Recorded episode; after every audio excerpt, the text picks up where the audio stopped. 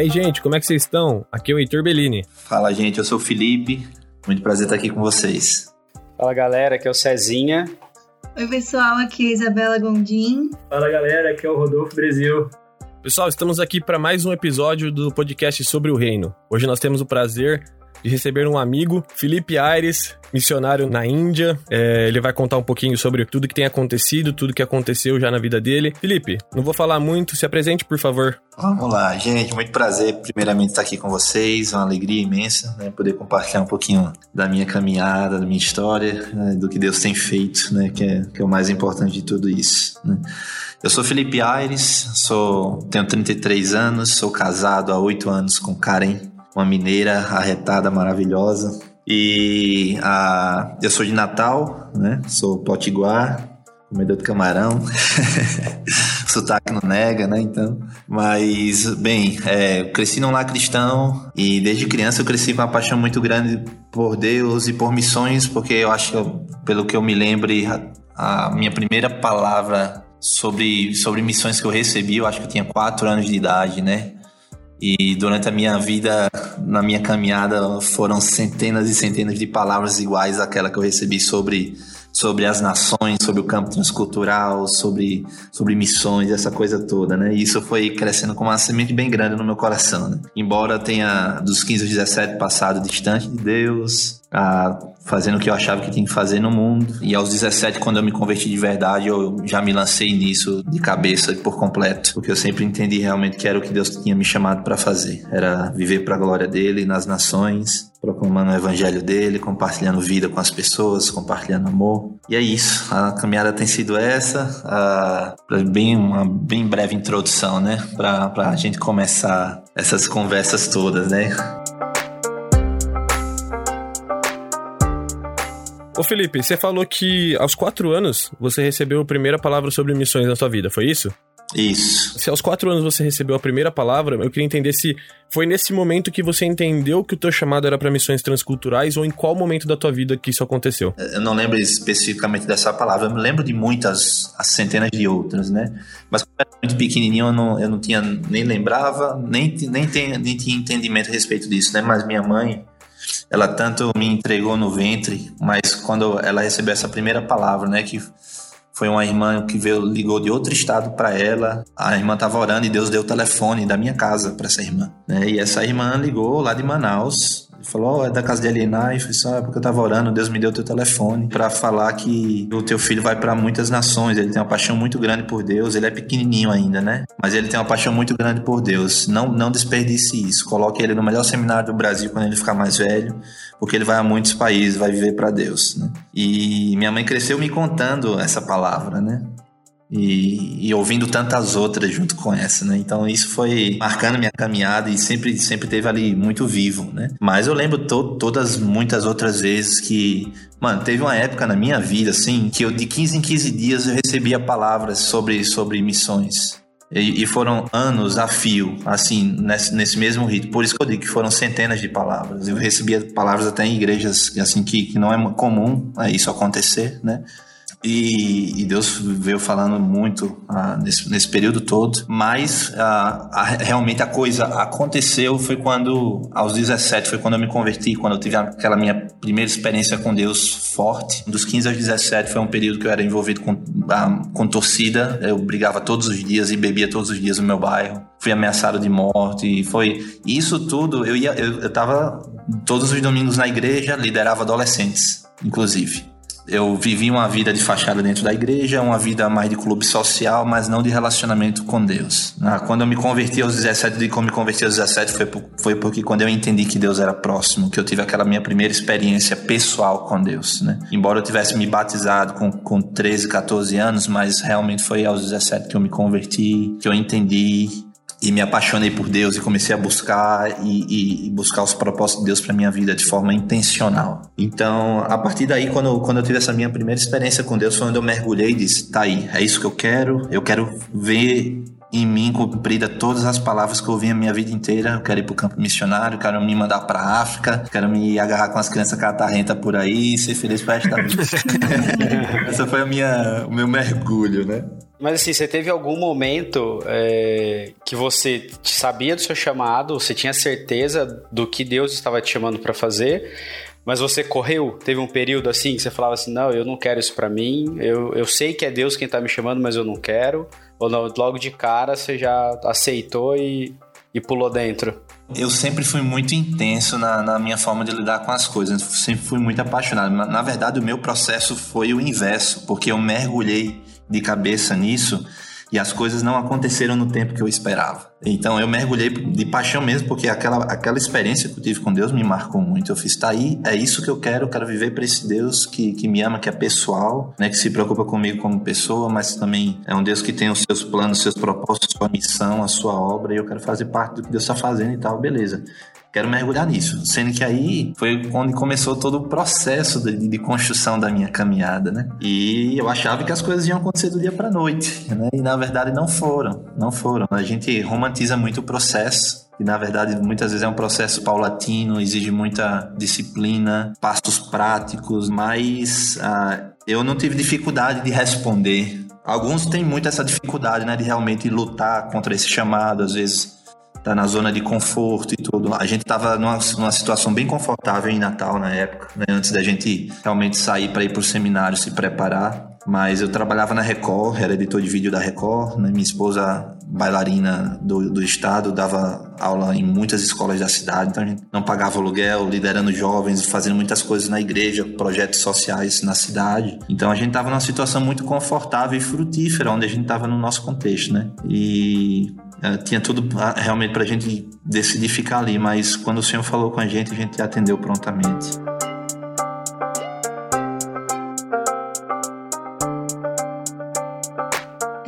E aproveitando então, quando você citou aí que você era produtor, a gente meio que deu uma fuçada no seu Instagram lá e, cara, a gente viu o seu, seu trabalho com fotografia também. É, a gente queria que Sim. você falasse um pouco mais sobre isso também.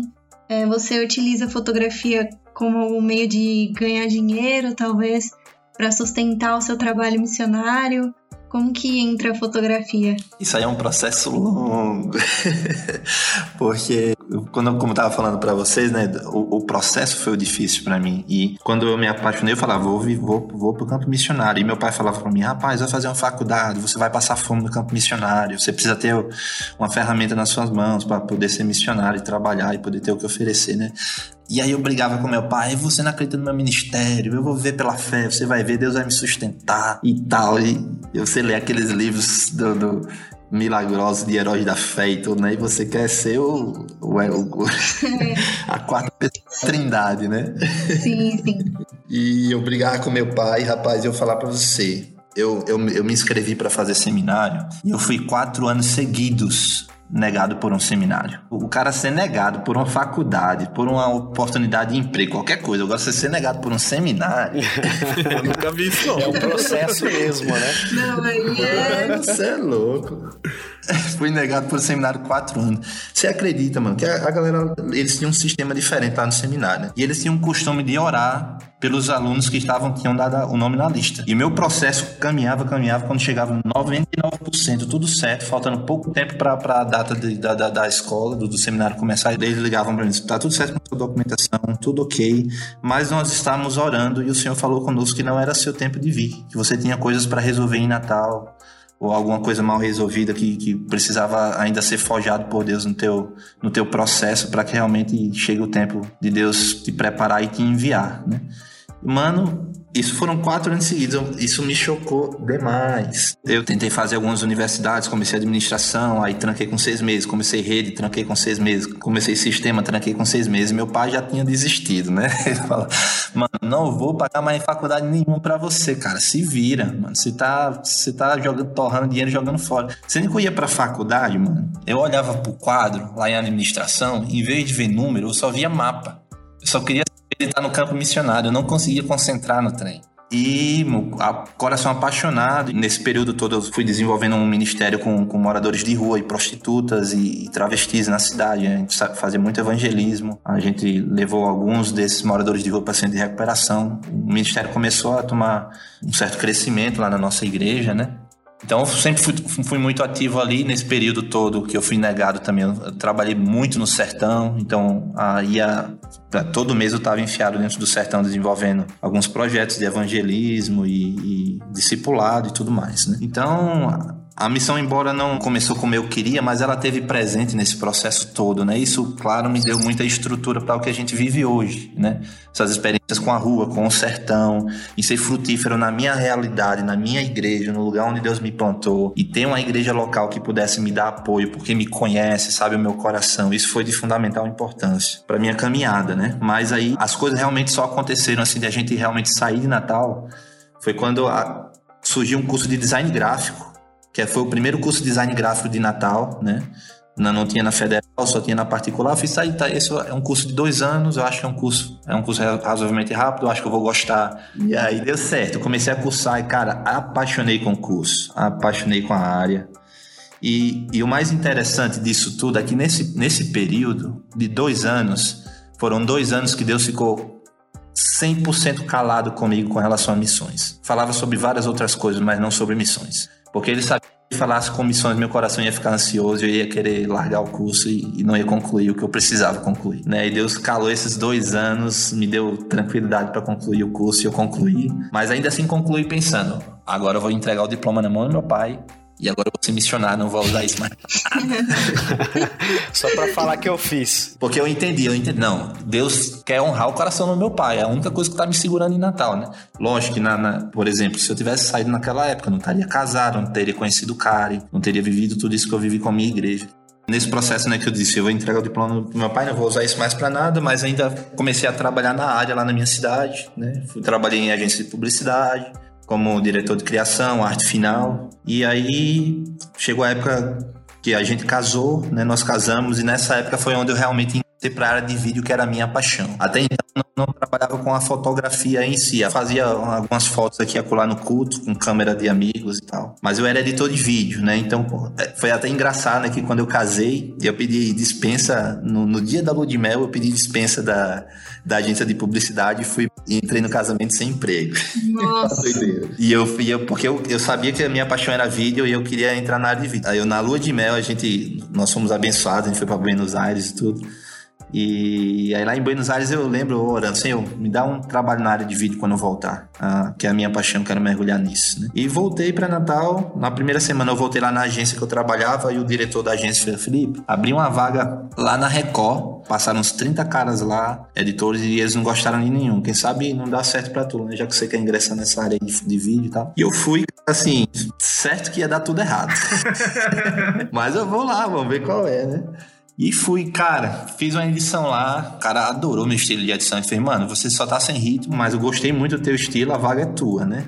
E aí, cara, aquilo foi sensacional, né? E foi, foi um ano que eu passei lá na Record e me deu muita experiência, né? Eu, todo dia que eu chegava lá, eu orava, Senhor, me dá capacidade para lidar com isso aqui, isso é muita areia pro meu caminhão. Mas eu vou que vou na força do Senhor aqui, vai dar certo, vamos que vamos. Né? Até que chegou o período que Deus falou realmente para nós que, que, que, tinha chegado o tempo e que a gente deveria ir para o seminário, né? E aí ah, fomos para Belo Horizonte, fizemos seminário. No seminário foi onde realmente eu entendi que Deus tinha me dado uma ferramenta poderosa para ser usada no reino de Deus, que era a mídia. Porque logo quando eu cheguei em Belo Horizonte, nós nos envolvemos com uma agência missionária, que eles não são agência de envio, mas é uma agência de treinamento, que chama M3, que chama Missão Mundo Muçulmano, né?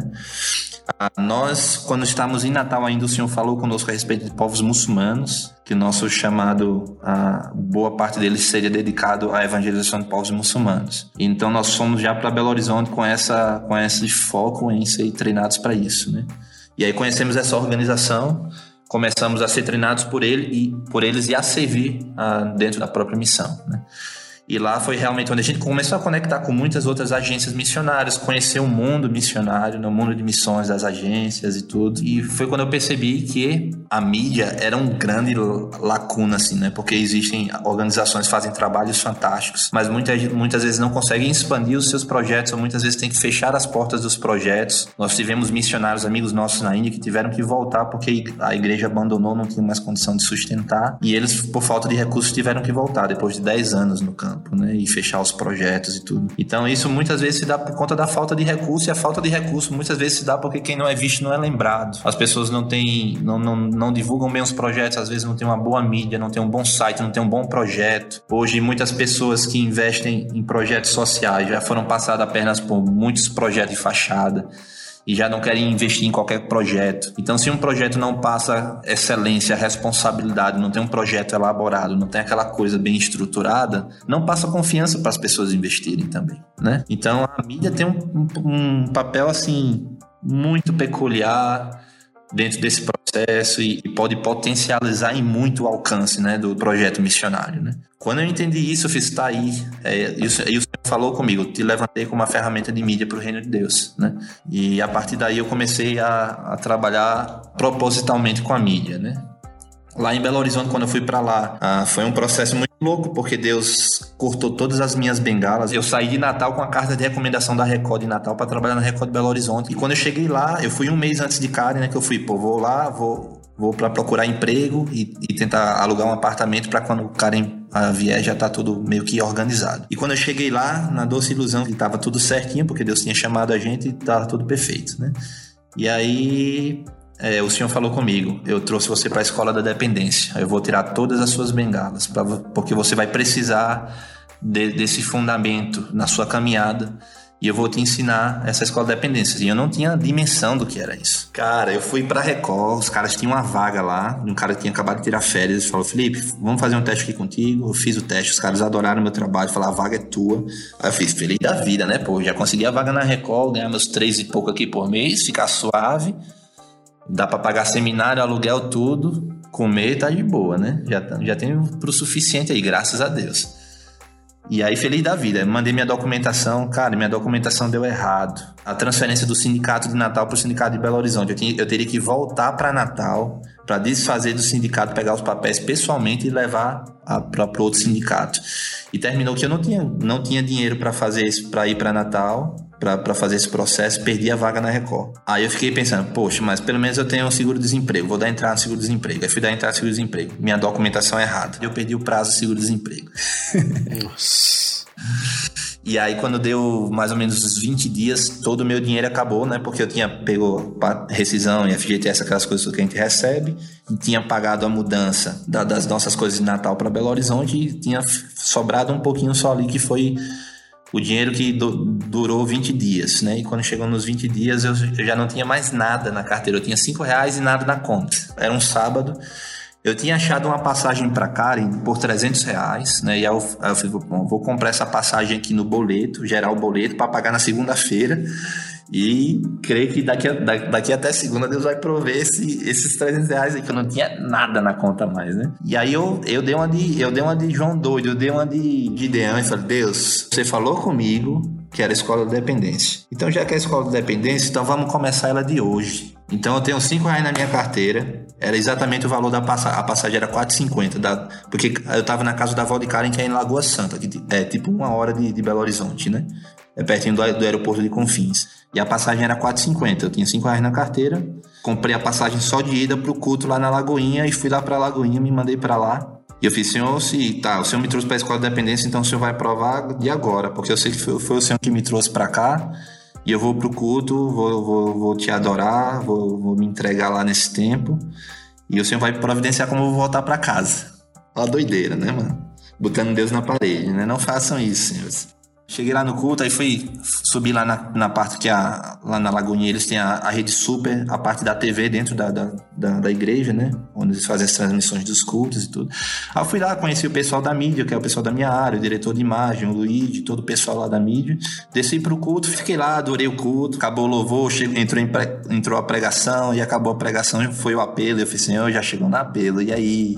Como é que vai ser esse negócio? Já assim, vou dormir no banco da igreja, né, maluco? Ah, eu, eu, na oração final do culto, uma, uma mão bate no meu ombro e eu olho para trás. Era o Luigi, que era o, o diretor de, de, de, vídeo né, lá da TV. Ele desceu e veio falar comigo e fez: Felipe, ah, não sei porquê, mas ah, já faz uns três meses que eu fiz um trabalho para um cliente. Ele me pagou em cheque. O cheque tá aqui na minha carteira e eu nunca depositei esse dinheiro na, na minha conta. Mas Deus mandou te dar. E ele pegou e me deu o cheque na minha mão, cara. Quando eu abro o cheque, 300 reais. O valor da passagem de Karen. Aí eu chorei. Eu, mas nessa hora a gente vira pentecostal, a gente faz de tudo, né? Sabe da bananeira. Mano, fiquei emocionado, chorei, agradeci a Deus. Aí eu conversando disse, mano, você tá morando aonde e tal? Eu fiz, cara, eu tô morando em Lagoa Santa, mano. E o cara foi e me deixou na porta de casa, cara. E a partir daquele dia, Deus começou a, a, a, trabalhar isso, né? No outro dia, eu lembro que eu acordei, feliz da vida, fui pro banco, paguei o boleto, passagem de cara e liguei para ela, amor, aconteceu isso, contei tudo pra ela. E aí eu cheguei em casa e pensei, nossa, mas eu tô aqui na casa da avó de Karen, vou ficar aqui godelando dela o leite, pão, não tem nem dinheiro nem pra comprar um pão e um leite, mano. Senhor, manda uma provisão aí, pelo menos pra me ajudar aqui com as despesas e tudo, né? E aí, cara, amigo de Natal liga pra mim, Filipão, um amigo meu aqui tá abrindo a empresa dele, tá precisando fazer um aluno. Tu consegue fazer daí? Tá, fiz, consigo, manda contato. Aí quem é da área, a mana, a mana que é da área aí sabe, né? O cliente entra em contato, passa o briefing, aí você senta, cria, três, quatro dias criando, passa pro cliente, o cliente pede alteração. Isso nesse vai e volta, daqui que o dinheiro chega na tua conta é um mês, né? Você faz umas cinco versões para ele. Você, chegou o dinheiro logo... já desistiu já. O cliente sempre pede, cliente sempre pede uma pioria, né? Logo OK 2. Logo OK OK. Agora logo vai. OK final. Agora vai, né? final 2. Final 2.0, 3.0. pois é, mas você, nesse dia, cara, eu sentei fluiu a criação assim. Em duas horas eu tinha três modelos de logo. Mandei pro cara. O cara escolheu uma, não pediu alteração. E em duas horas o dinheiro tava na minha conta. Nossa, aí é, foi de Deus mesmo, hein? É de Deus, meu Deus do céu. Ô, louco. Então, assim, foi, isso foi 1% do que a gente viveu na, na escola da dependência, né? Mas realmente nós aprendemos, né? E assim, graças a Deus, lá em Belo Horizonte, o Senhor me conectou com pessoas que são da, do, do, meio cristão, né? Do, trabalham com os artistas. Então eu comecei a fazer trabalho para Diante do Trono, Cirilo, David Kila, Ademar de Campos, Gabriela Rocha. Trabalhei com um tanto de gente na área de vídeo, né? Uma alegria para mim, porque eram pessoas que eu sempre escutava no meu quarto, nos meus momentos de intimidade com o Senhor, né? E eu poder depois servir profissionalmente ao ministério dessas pessoas foi muito bacana. E, e, realmente a fotografia mesmo só começou na Índia, porque eu cheguei na Índia, eu tive que vender todo o meu equipamento de vídeo e eu fui só com o meu computador de edição, mas eu não tinha câmera, não tinha nada, né? E cheguei lá e, e é uma, a, a, nossa líder de campo lá, ela tinha uma, uma Canon 10D que não tinha nem modo de vídeo. Mas só para eu entender, nesse processo que você tava lá em Belo Horizonte, você terminou a, a escola preparatória? Isso, exato. Fizemos, fizemos dois anos de seminário no E a, paralelamente a isso nós fizemos a, a UM3, que era a Universidade Mundo Muçulmano, uhum. que era com preparação ao alcance de povos uh, muçulmanos, né? Vimos na missão durante esses, os quatro anos que nós ficamos em Belo Horizonte e, e quando nós terminamos o seminário, uh, um, um, pouco tempo depois, assim, já nós estávamos orando, né? Senhor, nos dá uma oportunidade de, de ir para um campo transcultural, a gente precisava aprender o inglês, que a gente não falava inglês, e como a gente tinha entendido que a gente precisava dar os passos práticos, né? A galera quer ir pro campo transcultural, mas nem passaporte tirou, saca? Nem, nem com, começa a estudar o inglês, vai dando os passos práticos em direção ao chamado. Né? É uma coisa que é muito natural do brasileiro. O brasileiro é muito emocional e pouco prático, né? Então a gente fica esperando que, que um anjo venha e a coisa aconteça do dia para noite e pronto. A gente não nasce pronto, né? E a gente ah, às vezes quer que as coisas aconteçam assim, de forma sobrenatural como eu queria que acontecesse, né? Como eu falava pro meu pai. não que hoje a gente não viva pela fé e não dependa da fé, mesmo tendo a nossa profissão. Sim, claro. Faz, né? É outra, é outra concepção de fé, né? Uhum.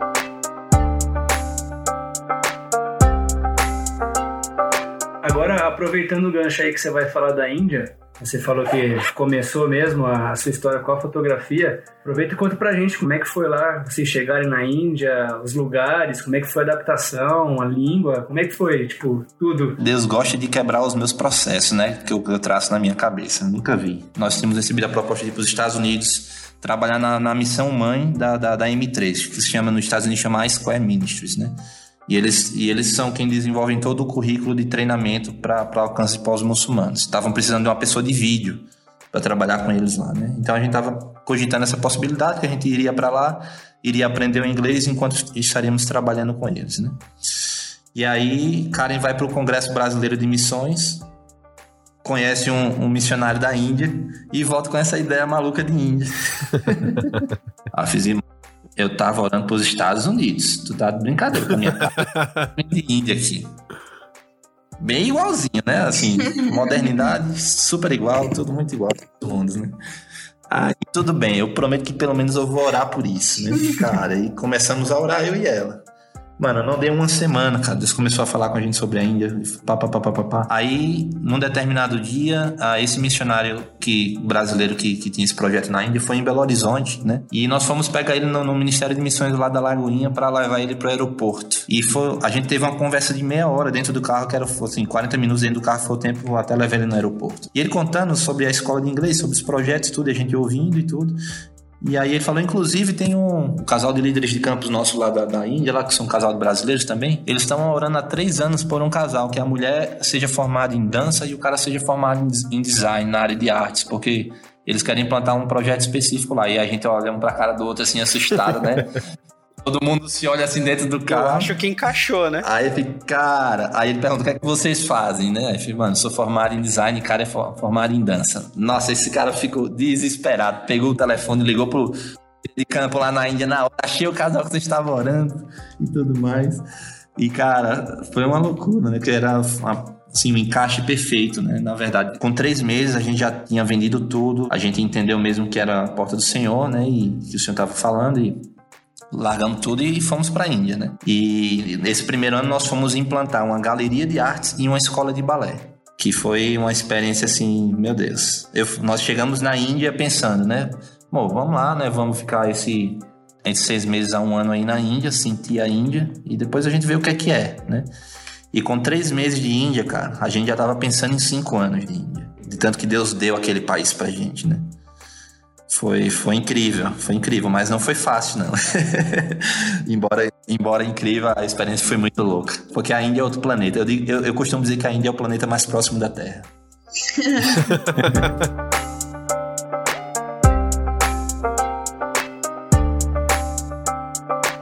Aí chegando na Índia 2015, como que foi a adaptação? Quais foram os desafios? A gente sabe que tem questão é, de, de pratos até, até o idioma. Então tem coisas pequenas que a gente tem Sim. um problema e tem coisas que já são mais difíceis de se superar. Qual foi o maior desafio para você chegando na Índia? É, idioma, você já falava inglês, eu entendo. Não, eu cheguei sem inglês praticamente na Índia. Minha, minha esposa falava bem inglês, embora ela bem envergonhada assim, ela não falava fluente, ela falava um pouco, né? Uhum. Eu entendi uma pregação quase toda, mas não falava nem nice to meet you, saca? Não uhum. falava nada de inglês. Não conseguia conectar, não sabia como funcionar, porque eu sempre fui muito ruim em português, quanto mais em entender gramática de inglês e tudo. Então, tipo assim, cheguei, eu, eu entendia bem, mas tudo que eu entendia não servia de nada porque o inglês do indiano é uma outra língua. foi, foi muita graça de Deus, velho, porque, sim, são, são muitos desafios. A Índia é um é país muito extremo, né? É, ao mesmo tempo que você tem riquezas inúmeras, você tem pobrezas inigualáveis. É muita extremidade num canto só, saca? Por exemplo, a gente gostaria de ter chegado em março, porque maio é o pico do verão. E a gente gostaria de ter chegado em março para pegar o clima subindo. Né? Então, na nossa cidade, por exemplo, no verão, a gente fica maio, junho e julho com temperatura de 52 graus. Caramba! 52 graus e às vezes a sensação térmica estava de 60. E quando chega no inverno, cai para zero. Né? É clima desértico, né? Então fica entre 0 e 5 graus. É, é, e sem estrutura para frio, porque nenhuma casa na Índia, as casas são tudo de pedra, não tem estrutura para frio nenhum. E aí começou, mano, nossa jornada. Não entendia nada que ninguém falava. E aí entra um, um, detalhe, entra a importância da agência missionária, tá? Porque o nosso líder de campo, embora morasse lá em Lucknow, ele foi até Delhi nos buscar. E por já conhecer todo o sistema de Índia, ele nos ajudou, né? Nos ajudou com o hotel, nos, ajudou a comunicar, comprar comida tudo. E tem muitos outros benefícios de, de, você fazer parte de uma agência, além de ter um corpo de pessoas ali, mas também tem a, a questão de você estar. Tá, a, a Índia hoje é o 11 no ranking de perseguição ao cristianismo, né? A agência ela, ela tem até sistemas de evacuação caso a, aconteça algum tipo de perseguição ou, ou algum tipo de, de guerra civil, alguma coisa que terremoto, né? Tem tanto suporte que que é, é precioso assim para o missionário trabalhar. É claro que os desafios são grandes, vocês tiveram muitos, mas a agência missionária deu um suporte muito grande para vocês e isso fez toda a diferença. Dá demais, faz toda a diferença, dá muito, muito mesmo, alivia a carga. Ah, e só de você, às vezes, ter até ali na tua cidade pessoas ah, do reino trabalhando com você, que você pode dividir o fardo e tudo e compartilhar as coisas, ter família, né? Nossa, é, incrível. O cristão, ele é, um, é, uma família, né? Onde você chega e tem um cristão, você é. pode saber que você pode contar com o cara. Ainda mais no campo missionário, né? E... Porque Exato. no campo missionário, eu imagino e creio que, diferente de quando nós estamos na nossa cidade, onde há muitos cristãos nominais que não agem como cristãos, no campo missionário, quem tá lá é cristão de verdade, né? Sim, sim. Imagina, quem é que vai colocar uma, uma bandeira na testa e dizer eu sou cristão para sofrer perseguição? A gente sabe que muitos dos cristãos da Índia são realmente cristãos verdadeiros, assim, né? Genuínos, né? E é, é muito, é como a palavra fala, né? A palavra fala que o Senhor é quem faz com que o estrangeiro habite em família, né? Isso é, isso é do coração do nosso Deus, né? A gente provou isso de forma muito presente, né?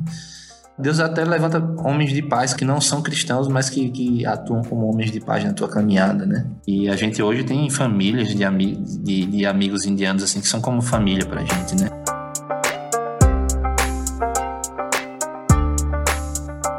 Voltando para os desafios, o calor foi um desafio, mas não, não, não é nada assim que foi grande demais. A gente sofreu bastante no início porque a, a gente não sabia como lidar com, com aquele calor extremo, então.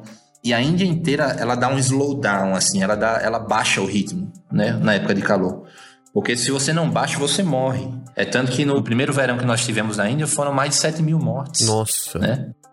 Por conta do calor, né? Lógico que a, maioria, a, grande e esmagadora maioria dessas pessoas são os pobres porque não tem, não tem o que comer, não tem reserva energética e quando vem o calor o corpo não aguenta e muitos deles morrem, né? Nessas épocas extremas, tanto de calor quanto de frio, né? Mas a, nós fomos aprendendo a lidar ali aos poucos, né? A gente teve que dar um slowdown mesmo, assim.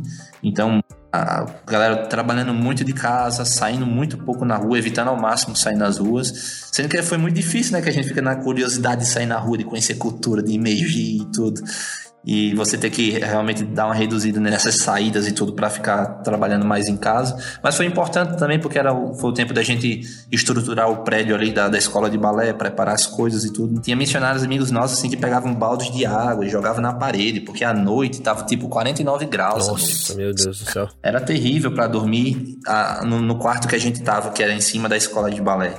Era um quarto imenso, mas o ar-condicionado, mano, era um ar-condicionado de dois palmos, assim, um ar-condicionado pequenininho, né? E ele não. E a gente empurrava a cama, encostava a cama no ar-condicionado e ele só gelava metade da cama. Então eu deixava, então eu deixava a Karen no ar-condicionado e eu ficava no calor do lado de cá. E, mano, na Índia, pelo menos umas três vezes por dia falta energia, né? Então quando faltava energia de madrugada era o terror. Porque a gente faltava energia e nos primeiros, nos primeiros momentos, como a gente não sabia o que, como fazer, né? aí faltou, no primeiro dia que faltou energia, eu corri pro banheiro pra vou tomar um banho, né? Quando eu entro debaixo da água, a água fervendo, eu falei, mano, me, me transportaram pra Mossoró e eu não sabia.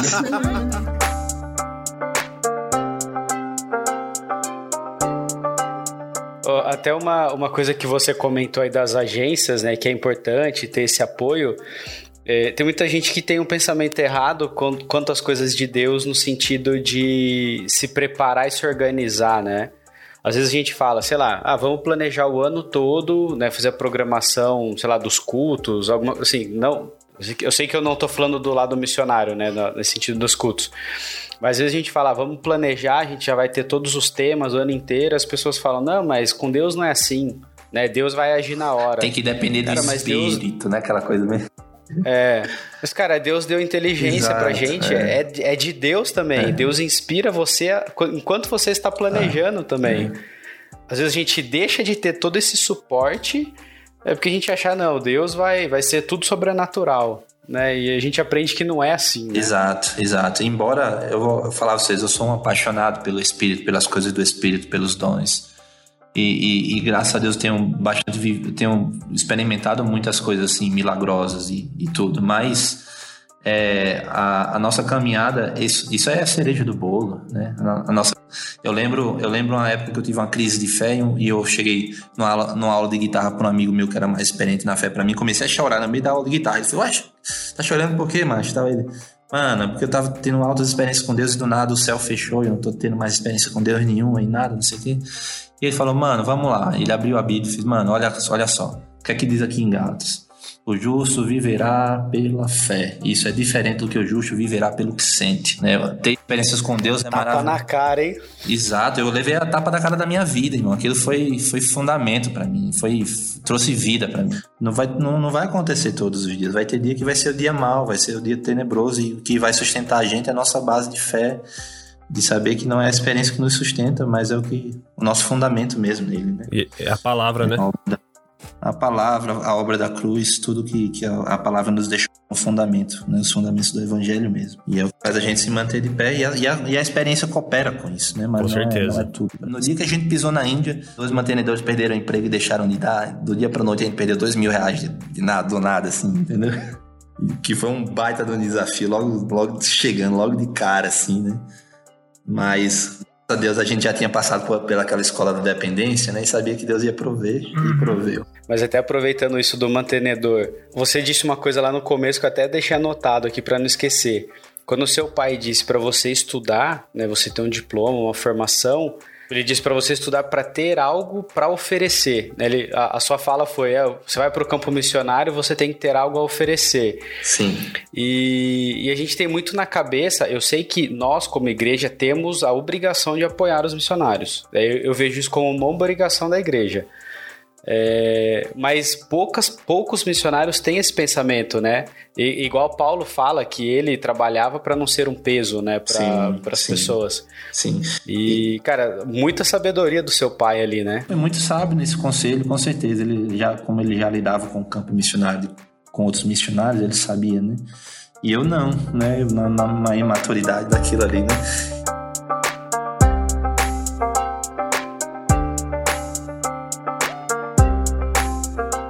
A igreja, ela, ela precisa ser fundamentada dentro de- desse fundamento, que a, a igreja existe por conta da missão. E a missão, eu, eu, eu até ouço falar, ao meu ver, erroneamente, né? Me perdoe se algum de vocês acreditam assim, mas muitas pessoas falavam, missão tem que ser o centro da igreja. Missão não tem que ser o centro da igreja. O que tem que ser o centro da igreja é adoração. Porque a missão, ela só existe por conta da adoração, né?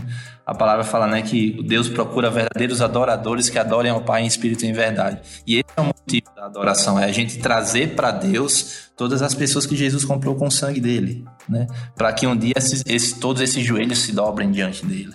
Então, o alvo da, da, da, da missão é a adoração. Lógico que a missão é uma parte extremamente importante da igreja. E as igrejas precisam ver dessa forma. Né? E eu até vejo assim que a gente é bastante ensinado num fundamento assim bem complicado que, que termina transformando os missionários em heróis e os irmãos que estão dentro das suas igrejas em irmãos ordinários que que que que estão ali só sobrevivendo.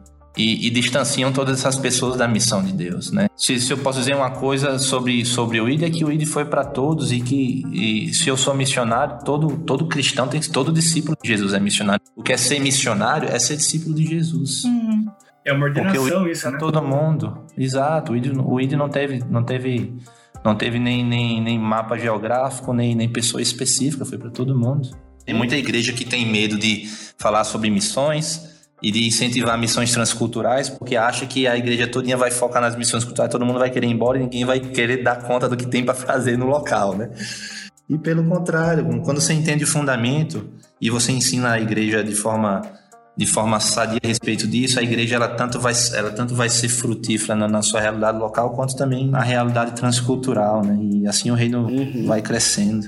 Né? Então, quando eu, é, eu acho que também muitos missionários têm responsabilidade com isso, saca? Porque, por exemplo, eu cresci a minha vida inteira vendo os missionários voltando, só contam o que sofreram, contam todo o sofrimento que passaram para ver se pelo apelo emocional consegue arrancar 5 ou 10 reais de algum irmão ali que ficou com peso na consciência porque não pode estar lá no campo transcultural, aí pelo peso na consciência investe naquele dá seus 5, 10 reais de oferta e mais nunca se envolve com a missão. E, e foi uma, uma coisa diferente de que eu e realmente eu e Karen decidimos fazer, né? A gente realmente decidiu contar o que Deus fez. Porque quando você conta o que Deus fez, você ins- inspira as pessoas a se envolverem com a missão de Deus. Deus está fazendo uma coisa muito louca no mundo e você não é doido de ficar de fora, cara. Quando você abraça a missão, as outras coisas vão perdendo o valor, vão perdendo o, o valor que a gente realmente tinha colocado nelas, né? Então a gente passa a ver o dinheiro de forma diferente, passa a ver o nosso tempo de forma diferente, a nossa dedicação de forma diferente.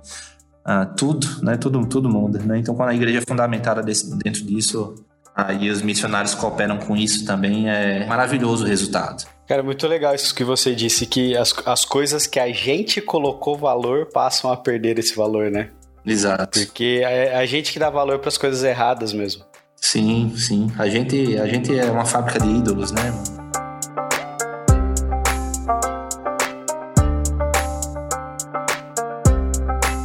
Voltando um pouquinho lá para aquela questão lá do, dos desafios, né? Eu acho que tem uma coisa importante que eu gostaria de falar.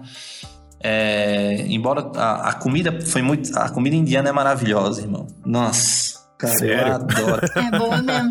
Adoro, adoro, Muito adoro. boa. É muito boa, mano. Tem muito arroz, muita lentilha. É- eles são muito vegetarianos, né? A gente ficou dois anos e pouco sem comer carne de vaca, né? Que foi um sacrifício bem grande. Nossa, isso é sacrifício É, mesmo. Sem o churrasquinho, sem a gordurinha da picanha.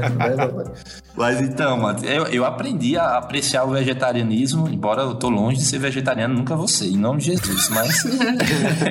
mas eu aprendi a gostar de comida vegetariana, porque os indianos realmente sabem fazer uma comida vegetariana. A gente comia muito búfalo, né? Era uma coisa que, que ajudava a gente a escapar da, da saudade da carne de vaca, embora não é uma coisa muito fácil de achar. Eu, quando ia comprar búfalo, parecia que eu tava comprando droga, né? Que eu, ia- eu tinha que ir de 5 horas da manhã na comunidade muçulmana, quando os caras estavam matando o búfalo.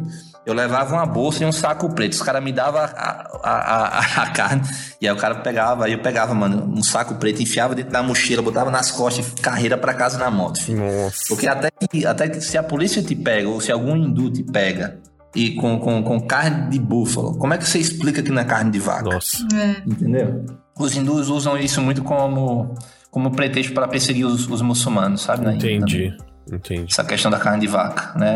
É, é tanto que, mano, é, é- é esquisito a, a forma como eles lidam com isso, né? Porque eles têm a vaca como sagrada, mas as vacas ficam comendo lixo o dia inteiro na rua, né? Os caras não cuidam das vacas, então é, é estranho essa, essa É meio contraditório, né? meio contraditório, estranha essa relação que eles têm com a deidade, saca? Mas eu acho que o que mais me impactou foi a realidade extrema da, da pobreza e da, e da condição do, do indiano mesmo, né? Porque na minha cidade, por exemplo, é uma cidade que é uma cidade governamental, então tem prédios suntuosos do governo. Para você ter noção, no meu bairro lá tinha um parque que era dois quilômetros todo em mármore, em mármore rosa Nossa. Saca? E eles, e eles fizeram, entre aspas, em memorial aos Dalits, né? Que são os considerados impuros, né? Mas eles cobram o Dalit nem pode pisar lá dentro, sabe? Como é que é em memorial ao Dalit? Mano, é um negócio suntuoso. É, é, é tão impressionante quanto é o Taj Mahal, por exemplo. E você fica diante daquilo ali e aí à noite tá os pobres todos dormindo lá na calçada. A cidade fica tomada. Se a gente vê morador de rua dormindo nas nossas ruas, mano, não se compara com a Índia, cara. É tanto que a Índia, pô, a Índia tem 1 bilhão e 300 milhões de habitantes hoje, num território comparado ao norte do Brasil, é o tamanho do território da Índia. Então, a- o Brasil tem cinco vezes mais território e, cinco e seis vezes menos população que a Índia, né?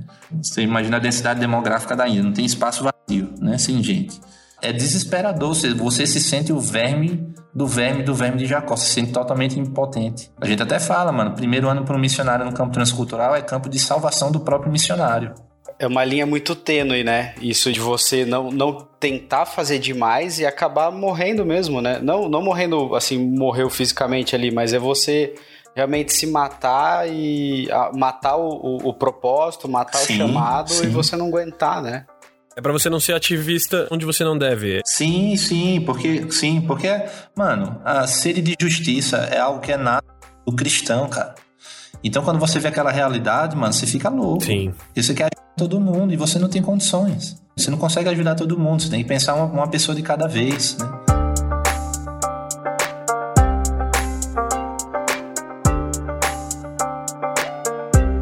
Quando eu cheguei na Índia, a minha líder de campo ela tinha uma Canon 10D que não tinha nem modo de vídeo, né? É tipo assim, até uma TechPix era melhor do que a... Aí eu duvido, aí eu vou ter que discordar. Mas, mano, eu me senti na era analógica, assim, saca? Porque não tinha nem, nem modo de vídeo, câmera, e minha especialidade realmente era vídeo, né? Eu falei, bem, vamos ser fiel no pouco, ser fiel com... A lente tava até com fungo e tudo, saca? Peguei a câmera, comecei a ir pra, pras ruas fotografar tudo que era minha primeira impressão de Índia, tudo que era curioso pra mim no dia a dia. Né? E, mano, tudo na Índia é curioso pra você na sua primeira impressão. Tipo assim, aquela. Você chega na rua e tá aquelas 30 máquinas de costura assim na calçada. Os caras não alugam uma loja para montar o seu ateliê de costura. Os caras botam as máquinas tudo na calçada. O dentista arranca dente na calçada. Tudo acontece. Você vê cabeleireiro na calçada o tempo todo. Os caras, os caras cortando cabelo com fogo.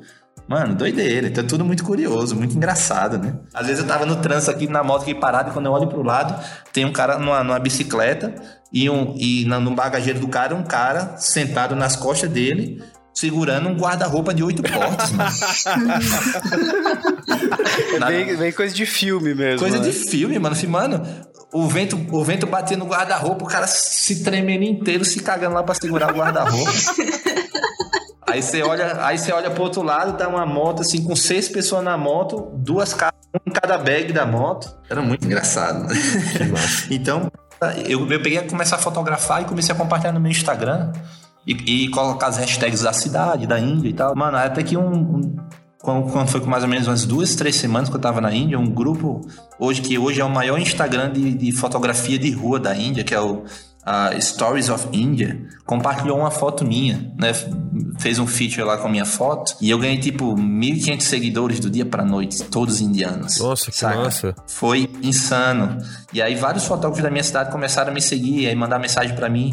E até que a gente marcou um Insta Meeting, né, que a gente fala. E aí a gente juntou uns 50 fotógrafos e tal. E aí começamos a fazer amizade e disso surgiu um grupo de fotógrafos a, todo domingo de manhã a gente saía para fotografar. Pelo menos de 15 15 dias a gente fazia isso, né? De sair a, juntos, 5 horas da manhã a gente saía, ia para as ruas, ia fotografar junto. E eles me, respeitavam muito por ser fotógrafo a, estrangeiro, né? Olhavam para mim como se eu fosse o Sebastião Salgado, né, mano? E eu, e eu simples filmmaker que tô aprendendo fotografia aqui, mas Lógico que a, a, a, visão cinematográfica do vídeo me ajudou muito na fotografia, né? E, e esse grupo de amigos, cara, eles me ajudavam muito a aprender a língua, né? No dia a dia, assim, era muito bacana. Por conta disso, eu fiz minha primeira exposição fotográfica, né? Na, na, na, na galeria que a gente abriu. Foi chamada First Impression by a Brazilian Eye, né? Que é primeira impressão através de um olhar brasileiro. E nessa exposição veio um, foto... veio um diretor de cinema de Bollywood, cara. E por conta dessa exposição, ele me convidou para expor no maior festival de literatura da cidade. E dessa, desse festival de literatura da cidade, um outro diretor de Bollywood me convidou para expor em um outro festival de literatura. E a coisa começou a expandir de uma forma que a gente chegou aí. Eu cheguei aí à reunião com, com o embaixador da Bósnia, da Croácia, com o ministro da Cultura da Índia. Uau. Deus, Deus colocou numa zona de influência assim assustadora muito grande, saca? Por fotografia. Aí fui caminhando, fui desenvolvendo, entendi, poxa, irado, gostei disso, acho que eu tenho talento para isso, vou investir. Comecei a investir propositalmente na fotografia, né? E aí, desde lá, já fazem cinco anos, né, que eu venho fotografando também, embora a minha fonte de renda é o vídeo, eu não ganho dinheiro com fotografia praticamente, né? A minha é mais uma fotografia autoral, eu quero realmente ser conhecido como fotógrafo humanitário, né? E quando a gente foi no, segundo ano para a Índia, nós já abrimos a nossa própria empresa, né? Aquele projeto já estava estruturado, nós abrimos a nossa própria empresa para ser a nossa própria plataforma de visto, né? Para a gente estar tá meio que camuflado do governo, né? Porque nível de perseguição na Índia, o governo não pode nem sonhar que você é missionário. Se ele sonha que você é missionário, ele chuta para fora da Índia no outro dia, né? O estrangeiro, né? Esse é mais ou menos o nível de perseguição que o estrangeiro sofre, é, é deportação, né? Lógico que a gente corre risco de, de, de, de risco físico quando você vai para as vilas, esses lugares mais remotos que você realmente não tem controle do que pode acontecer se os caras descobrirem que você é missionário, né?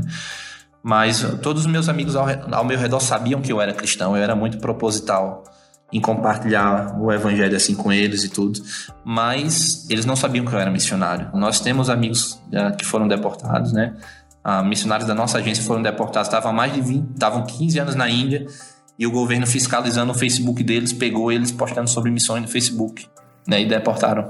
Nossa, os caras. Então, assim, Felipe, só pra eu entender, a gente tinha uma, tá uma pergunta separada aqui para perguntar se você já sofreu perseguição. Então, na verdade, pelo que você tá falando, a perseguição é constante por parte do governo. É. Você tem que se esconder como missionário para que você não seja Exatamente. deportado. Então, a perseguição, ela é diária, digamos assim?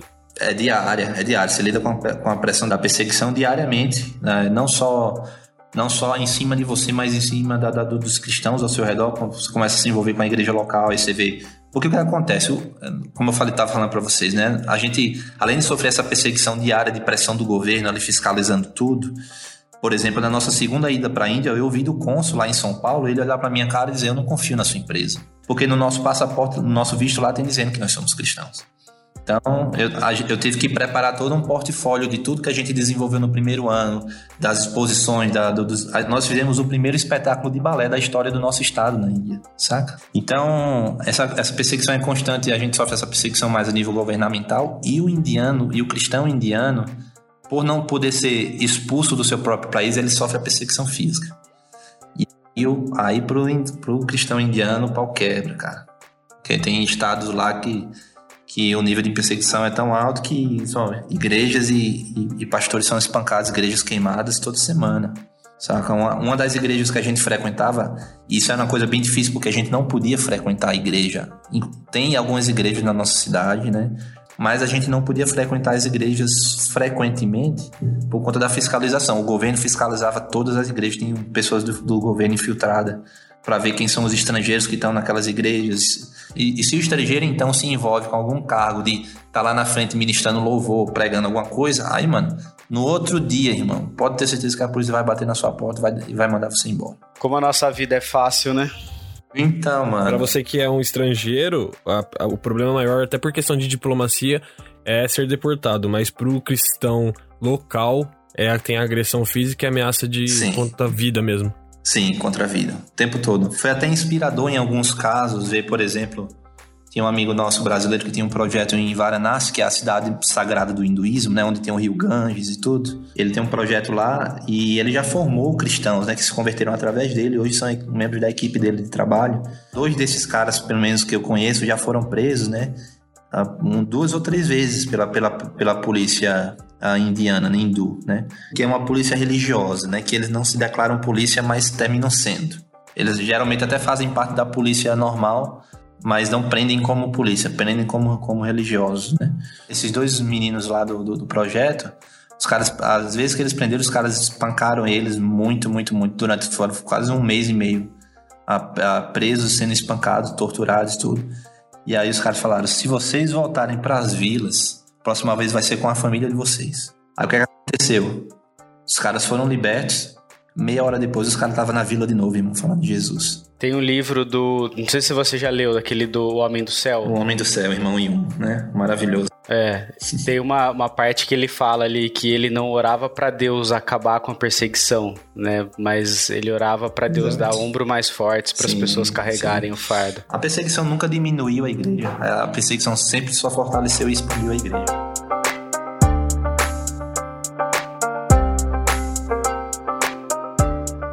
Ô, ô Felipe, é uma coisa que me deixou curioso e que que é algo. É, você, você falou que quando as pessoas voltam, geralmente elas costumam falar daquilo que, que foi de ruim, né? Uhum. É, conta a parte negativa. Sim. É, não sei se é só para ter aquele sentimento das pessoas se preocupando ou até tentar alguma oferta, que você falou. Mas eu creio que a estratégia que, que você utilizou de falar o que Deus fez ali com vocês na, na, naquele lugar onde existiam, lógico, dificuldades e tudo mais. Fala pra gente um, um testemunho que marcou muito vocês ali na, na, na, Índia. Nós vimos Deus agindo de várias formas, assim.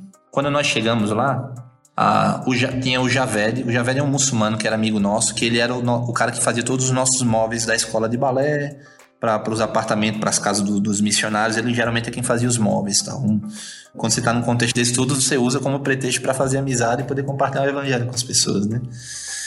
Mas é claro que a gente não trata as pessoas como um produto, né? Até porque essa obra de conversão é do Espírito Santo. Então a gente, o nosso papel é fazer amizade. E nas relações as oportunidades vão surgindo, porque eles vão vendo o teu estilo de vida diferente de viver. E como a gente não pode fazer evangelismo, não pode sair distribuindo panfleto na rua, não pode cuspir fogo, não pode fazer nada disso, a, a, o evangelismo na Índia é, é, como, é como se fosse um trabalho de cupim, que você vai comer na casa por dentro aos pouquinhos, daqui a pouco a casa cai, entendeu? E até você vai até minimizar o dano, porque geralmente não vão entregar quem são amigos, né? Então, quando você desenvolve um laço de amizade, até você diminui a, a probabilidade de, de ser entregue à polícia, alguma coisa assim do tipo, né, também. Mas o Javed, o cara, mano Quando a gente chegou lá, ah, com poucos dias depois que a gente chegou, a mãe do Javed foi para o hospital. Ela foi acometida de uma doença que os médicos não faziam ideia do que ela tinha. Ela já estava na UTI, ficando verde lá em cima da cama e os médicos não sabiam o que a mulher tinha. E ele, desesperado, ligou pra gente, né? E Márcio e tal, minha mãe tá aqui no hospital e os médicos falaram isso dela e tal, tô desesperado, não sei o que, que eu faço. A Márcio falou, pô, gente, eu posso ir aí no hospital a visitar e tudo. E aí eu já ah, pode, pode vir. Então o Márcio foi lá, né? Quando o Márcio chega lá, o Márcio pisa no hospital, o Espírito Santo fala com ele na hora, coloca as mãos nela e ora. E aí quando o Márcio entra pelo quarto do hospital, né? Que ele olha pro lado, tá todos os tios de Javé, com cada barba que ia bater no joelho, irmão. Os muçulmanos, né? Aí ele olhou pro lado assim e fez: Senhor, você é doido, nunca que eu vou orar por essa mulher aqui. Eu perco minha se eu for orar por essa mulher. Você é doido.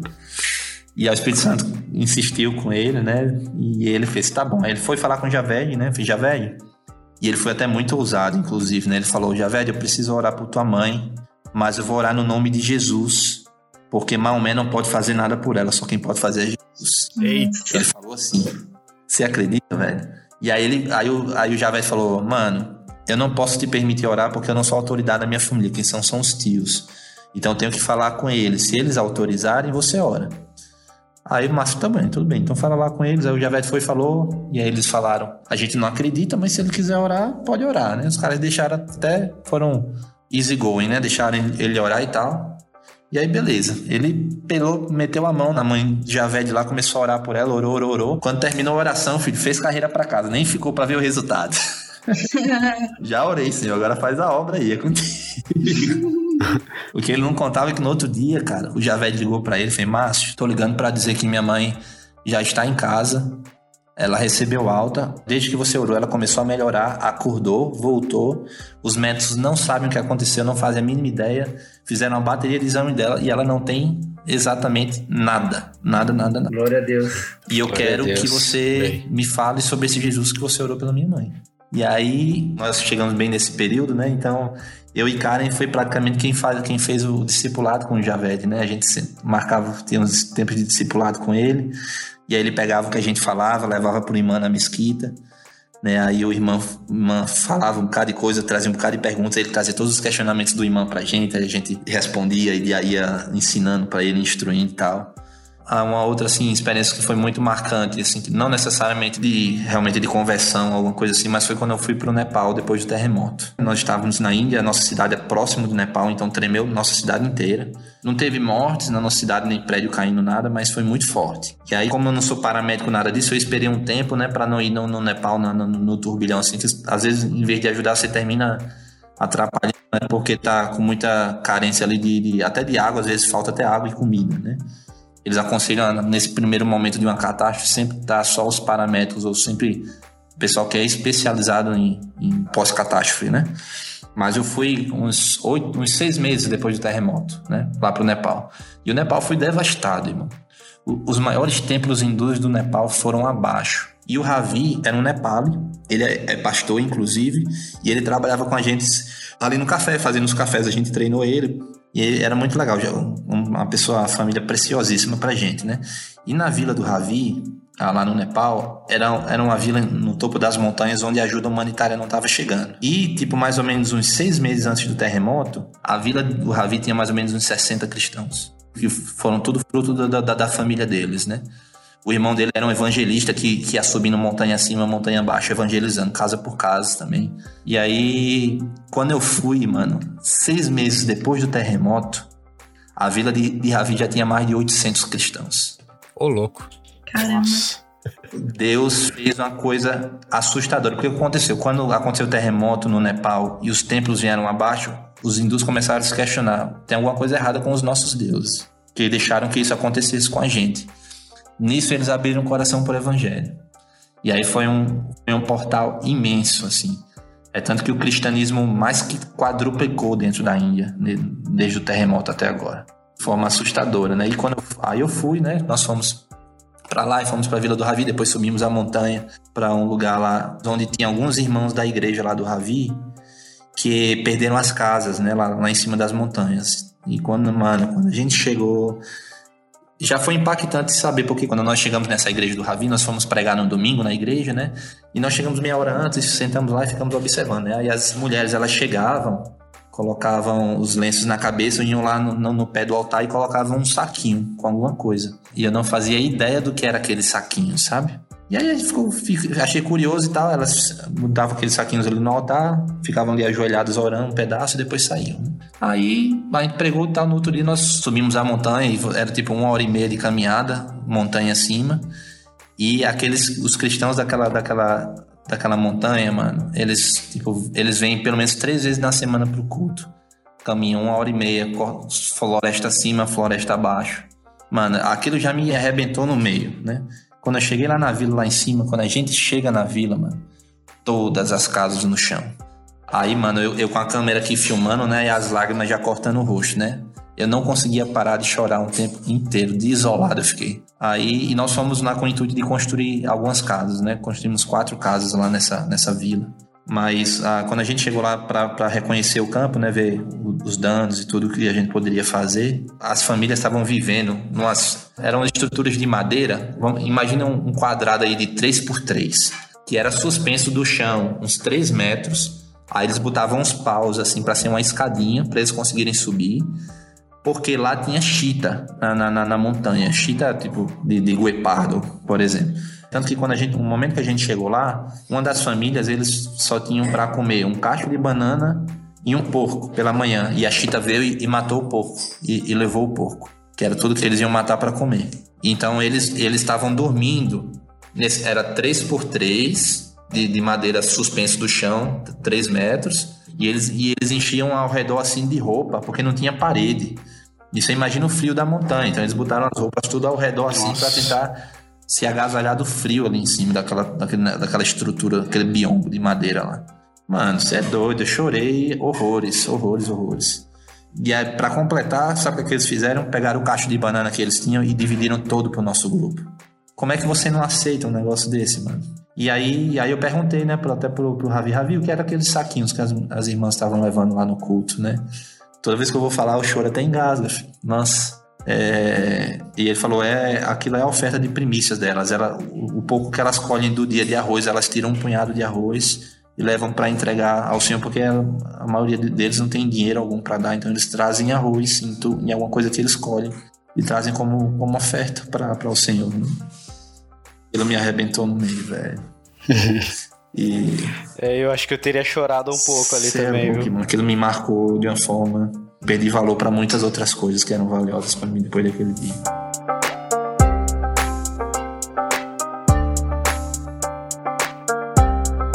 Bom, é isso, né? Vamos partir para o final. Conclusão que a gente chega, né, Felipe? E, e é bom que, que nós tenhamos alguém como você trazendo isso à nossa memória, trazendo isso ao nosso coração.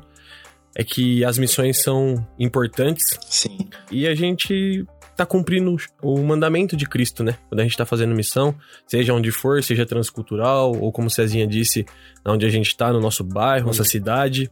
E aquilo que Apocalipse diz, que no final nós seremos todos, de todas as nações, tribos, povos e língua, cantando Santo, Santo, Santo, né? Aleluia, né? É, a salvação vem do nosso Deus que está sentado no trono e do Cordeiro. Sim. Cara, eu espero que você que está ouvindo esse podcast seja abençoado, seja instigado. Você que tem um coração missionário, que você tenha coragem, que o exemplo do Felipe, de tantos outros que a gente tem, seja um, um testemunho para você, para que você busque isso, para que você se prepare, como a gente disse algumas Sim. vezes aqui, que não é no oba-oba, não é no de qualquer forma, é com excelência, como tudo para Deus tem que ser. Espero que esse podcast sirva para reacender chamados, para que sonhos sejam restaurados e que o nome de Jesus seja pregado em todo canto que a gente for e que pessoas como você, Felipe, inspirem cada vez mais a gente para que o reino de Deus seja seja expandido, porque é o desejo dele que, que, que a redenção seja para todos. Sim, né? amém, mano, cara, amém. Te agradeço de coração pelo teu tempo, cara. Que, que a gente tem a oportunidade de você voltar, porque eu acho que ficou muita coisa aí que a gente pode ir mais a fundo, temas mais específicos. Obrigado pelo prazer, teu tempo, obrigado certeza. pelo. Eu, eu que agradeço a oportunidade. obrigado pelo convite. ensinamento, velho. Eu que agradeço o convite, eu fico muito feliz de poder cooperar com a caminhada de cada um e se é, cada um realmente conseguir sair inspirado desse podcast, uma pessoa já valeu a pena, né? Porque uh, realmente a gente precisa honrar o Senhor com o que a gente tem, né? É verdade. Até falar, ah, você é muito corajoso. Não, corajoso não. Corajoso é desobedecer ao Senhor. É verdade, é verdade. Gente, Olha aí. A gente é privilegiado. É verdade. E para quem tá ouvindo o podcast, o Felipe falou uma coisa muito importante. Se você tem um chamado, né, se Deus te chamou para alguma coisa, cara, começa a se preparar. Né? Se você tem um chamado de para missões transcultural, vai atrás do seu passaporte, vai fazer o inglês. Se você tem um chamado pastoral, vai se preparar, vai atrás de um seminário, vai estudar. Tem vários caminhos aí de, de preparação, né? Porque Deus faz o sobrenatural depois que o natural tá feito. Eu tenho que fazer a minha parte para Deus fazer a dele. Ele não vai fazer por mim o que eu tenho que fazer. Cabe a nós também a gente se mexer e, e começar a preparação. É, esse é o verdadeiro papel do embaixador de Cristo, né? Nós somos embaixadores do reino, então o embaixador ele, ele trabalha representando o outro reino, então ele tem que fazer a parte dele. Exato.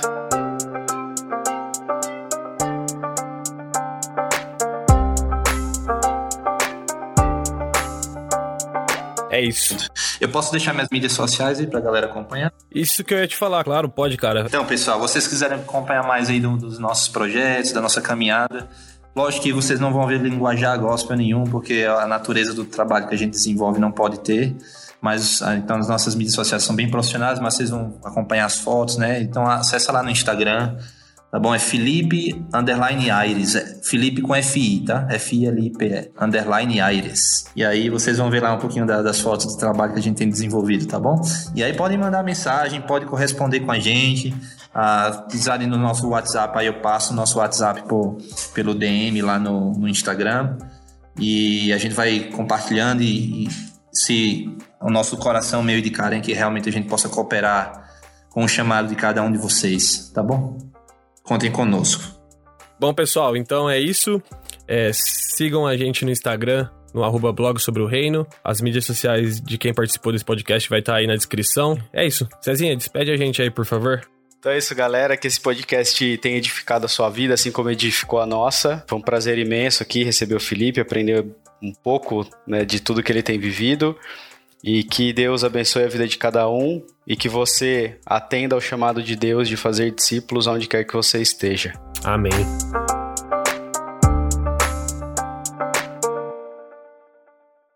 Aí a gente entra dentro do táxi, né, para ir pro hotel.